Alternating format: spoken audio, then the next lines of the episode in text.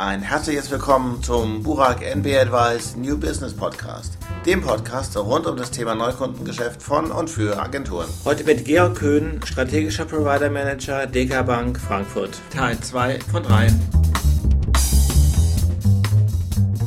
Thema Transparenz gilt ja nicht nur für Medialeistungen, sondern es gilt ja auch für Drittleistungen allgemein. Vielleicht können Sie einfach nochmal beschreiben, welchen Weg Sie dort gehen. Da gibt es eigentlich zwei gängige Wege, die man in dem Bereich für mich plausibel beschreiten kann. Der eine ist durch zu sagen, dass man generell versucht, Drittleistungen intern abzuwickeln, dass man also gar nicht Drittleistungen als äh, Fremdleistung bezieht, sondern dass man sich selbst in die Beschaffung des Themas einbindet. Das ist ja immer eine Frage von Ressourcen, ob man die Ressourcen hat, zu sagen, ich wickel das in Eigenregie ab. Die nächste natürlich ist einfach, dass man bestimmte bestehende Beschaffungs- oder Revisionsrichtlinien in Bezug auf die Vielzahl der Angebote, im Prinzip auf die Bewertungskriterien, dann auch auf den Lieferanten halt überträgt, indem man einfach sagt, bei bestimmten Leistungen müssen die Anzahl von Angeboten vorliegen und die Entscheidung ist dann letzten Endes halt dann mit dem Auftraggeber einvernehmlich zu treffen. Das hört sich irgendwie so einfach an. Du legst drei Angebote vor und aus ist die Maus so. Das Ganze ist doch einfach komplexer. Naja gut, es ist immer noch besser zu sagen, ich äh, nehme einfach ein Angebot, was mir vorgegeben wird und kontrolliere es halt gar nicht mehr. Also drei Angebote sind zumindest schon mal ein Benchmark, den man hat, wenn auch nur ein kleiner in Bezug auf drei, auf drei verschiedene Lieferanten. Natürlich, wohler fühle ich mich auch, wenn ich einfach sage, ich kontrolliere das ganze Thema von A bis Z, sprich ich suche die Lieferanten über die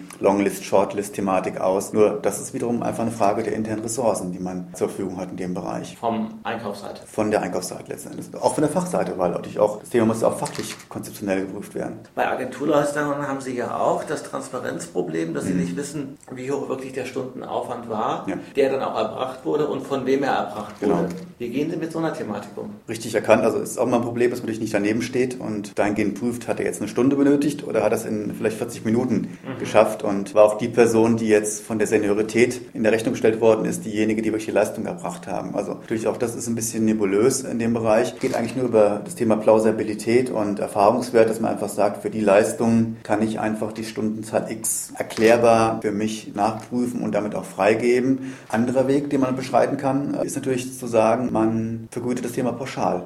Man zieht sich komplett dem der, der Leistungsvergütung äh, nach Aufwand. Aber wie gehen Sie denn dann damit um, dass es ja auch vorkommen kann, dass ein Aufwand generiert wird von Seiten zum Beispiel des Marketings, mhm. weil die auch einmal sagen, wir haben uns das doch anders überlegt oder mhm. es sind andere ja. Einflussfaktoren dazugekommen und wir müssen jetzt nochmal zwei, drei mhm. Autorenkorrekturen schleifen mhm. drehen. Ja, also ich glaube, das muss man auch ein bisschen teilen letzten Endes. Das ist natürlich immer der interne vermeidbare Aufwand, wo man auch sagt, man ist sich vielleicht auch im Marketing gar nicht bewusst, welche Kosten oder welche Konsequenzen man handeln hat. Das andere ist immer das nachvollziehbar und Transparenzthema gegenüber den Dienstleistern. Natürlich ist es so, dass in den Verträgen, in denen wir normalerweise agenturseitig behaftet sind, immer eine gewisse Anzahl an, an Korrekturen beinhaltet sind. Zwei, drei Runden. Ja, das ja richtig, so genau. Wenn man darüber hinauskommt, kostet jede Schleife durch Geld. Und natürlich ist auch da, die erste Phase, ist wichtig, die Kollegen zu sensibilisieren und sagen, geht mit der Ressource Korrektur vernünftig und sorgsam um, weil das ist letzten Endes alles monetär behaftet. Aber man muss auch natürlich letzten Endes gucken, dass man einfach auch eine Vernetzung herstellt, weil es kam schon sehr oft vor, dass einfach so ein Inseldenken da herrscht. Also der eine Kollege korrigiert seinen einen Teil, gibt das Thema in die Korrektur. Der bekommt es zurück, dann geht es zum nächsten Kollegen und der wiederum hat noch eine Veränderung in seinem Bereich und dann geht es wieder zur Agentur und dann ist man ruckzuck mal auch bei zehn Korrekturdurchläufen, obwohl man es vielleicht, wenn man es vernünftig hätte intern steuern können, mit den zwei oder drei hätten belassen können. Und das ist natürlich ein ganz anderes Problem. Aber losgelöst wiederum eigentlich von dem, wo ich sagte, Kontrollierbarkeit von externen Leistungen, weil wir natürlich nicht daneben stehen. Deswegen wieder das Thema Pauschalhonorierung ist für mich bei bestimmten Leistungen durchaus auch eine Überlegung wert. Ja. Welche könnten das zum Beispiel sein? Indem man einfach sagt, ich habe eine Kampagne, ich habe für die Kampagne im Prinzip ein Budget, ich habe innerhalb der Kampagne folgende Leistung geplant, nämlich eine Broschüre, zwei Flyer, vielleicht auch noch ein Werbespot von 30 Sekunden. Dafür setze ich die Summe X als Agentur oder Honorar fest. Und ob der jetzt nun dafür 800 Stunden abrechnet oder 1000 Stunden, weil er vielleicht gerade einen Kreativitätsstau hat, der Kollege, ist ja nicht mehr mein Ding im Prinzip. Es ist halt einfach eine Mischkalkulation. Wenn er effizienter arbeitet, dann hat er vielleicht weniger Stunden gebraucht und kriegt trotzdem sein volles Honorar. Wenn er mehr braucht, naja, hat er vielleicht ein bisschen Pech gehabt. Aber natürlich der Vorteil ist für uns, wir haben Bestehsicherheit. Also wir wissen natürlich genau, welche Kosten bei uns intern generiert werden. Und die Agenturkollegen wissen genau, was für Geld bekommen sie. Und sie haben auch die Möglichkeit natürlich zu sagen, wir haben durch interne Aufwendungen, äh, die wir nicht haben, nämlich wir müssen diese ganzen Stundenzettel vielleicht nicht ausfüllen, weil wir ja auf einen Etat arbeiten, der eh feststeht.